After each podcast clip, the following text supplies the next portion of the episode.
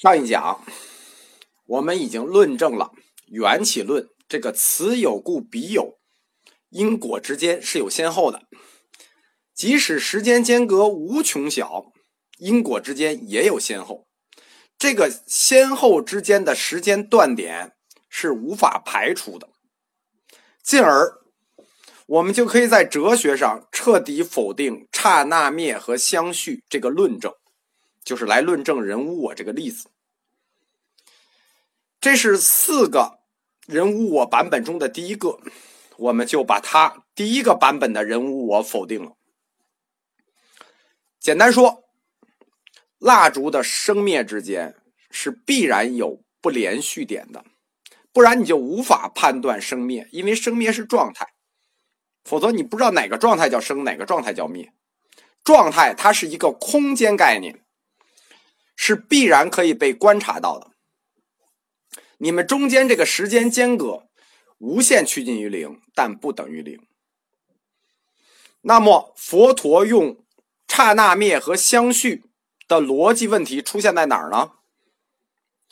佛陀首先假设了时间是一个连续函数，就是相续，但是他又用时间可离散的观点来看火焰，就是刹那灭。这就是人为构造的一组矛盾，耍了一个时间认识概念上的花枪。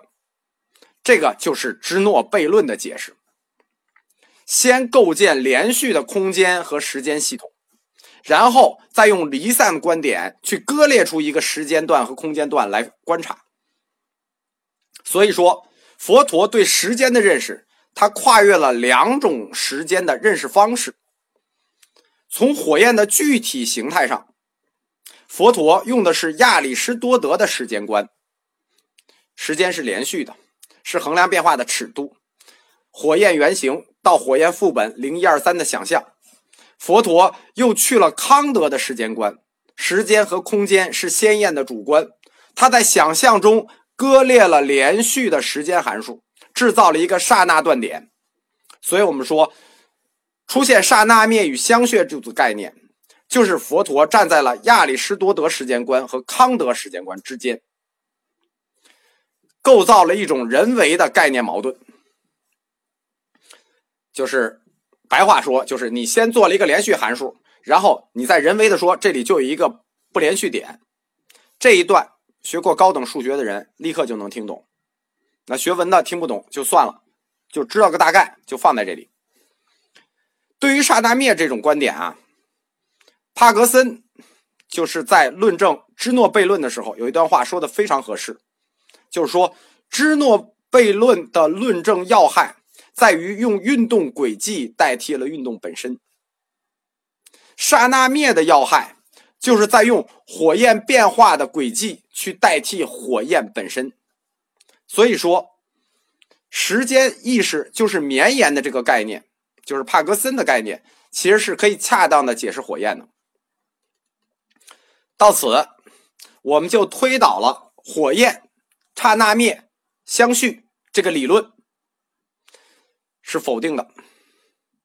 火焰不是无数个副本火焰构成的，刹那灭与相续构成的，所以火无火在哲学上是不成立的。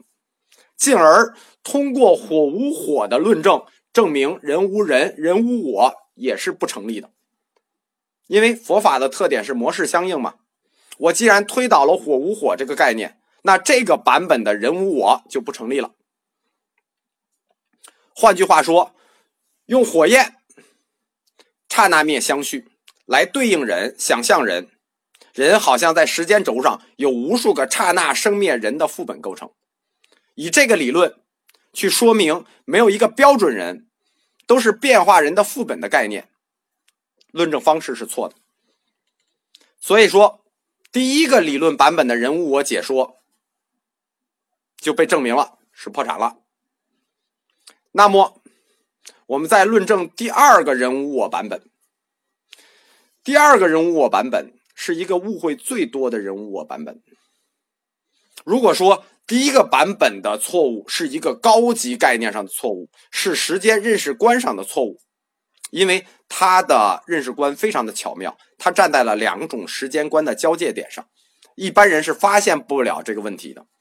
但第二个版本的人无我错误就有点可笑，它的造成是因为翻译的问题和汉语歧义的问题造成的人无我错误。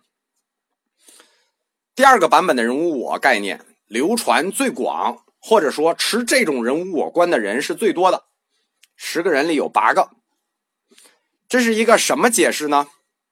这个版本的人物我解释，得用东北话解释，就是人没有自己个儿，就是我没有我自己，我没有自己个儿。这话听着好像很玄吧？但是你仔细一想，这是一什么逻辑？你没有自己个儿，那谁在想这件事儿？谁在说这件事儿？你一边说人无我，噗，没有自己个儿，然后你就消失了。把人无我里的我理解成我自己个儿，这个事儿是最令人费解的，但是竟然是流传最广的。这个版本的理解是一种妄自生意识的理解。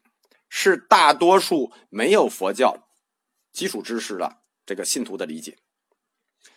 他之所以会有这种理解错误，是来源于“我”这个字，它的古汉语和现在汉语用法不一样。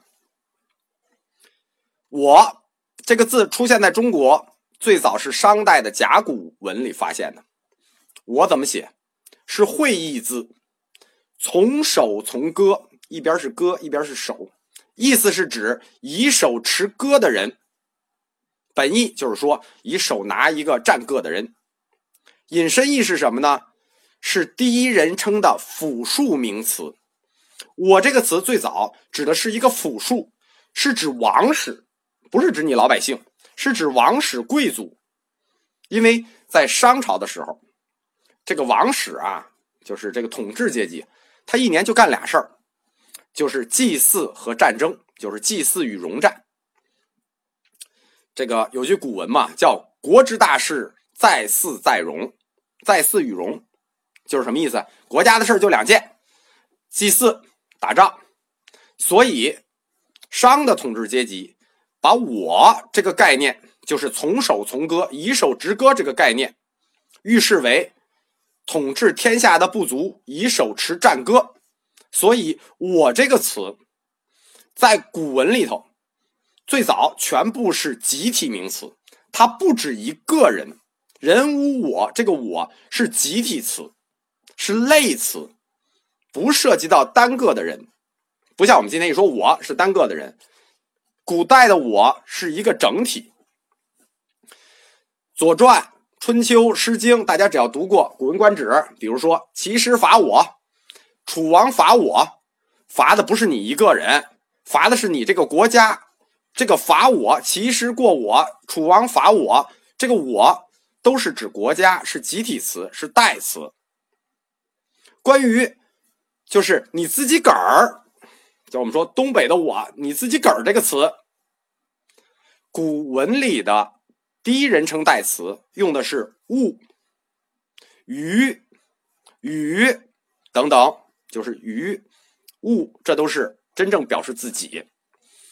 而我这个字，真正用来表示你自己个儿这件事情，就是从集体词变成个体词，来形容第一人称的你。它是明清白话小说出现以后的事情，从明清的那些白话话本里，它才开始形容个体。所以。第二个版本的人无我，是一般老百姓见字生意理解的人无我。人无我的概念，跟你没有自己个儿这句话压根儿没关系。所以说，这个版本的概念错误，是我字古文与现代文的区别造成的，错的非常无厘头。但是呢，流传的还最广。下节课我们给大家讲第三个版本的人物我理论，一共有四个版本嘛，下节课我们讲第三个。